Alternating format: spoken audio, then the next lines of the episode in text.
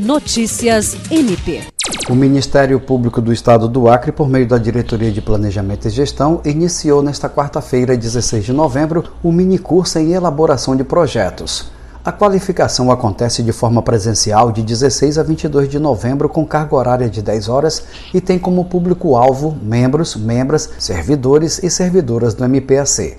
Durante os cinco dias de formação serão ofertados os conteúdos, conceitos básicos, passos para a elaboração de projetos, gerenciamento de projetos por meio de sistemas informatizados, a importância do monitoramento e avaliação dos projetos, encerramento de projetos, resolutividade dos projetos e capacitação de recursos.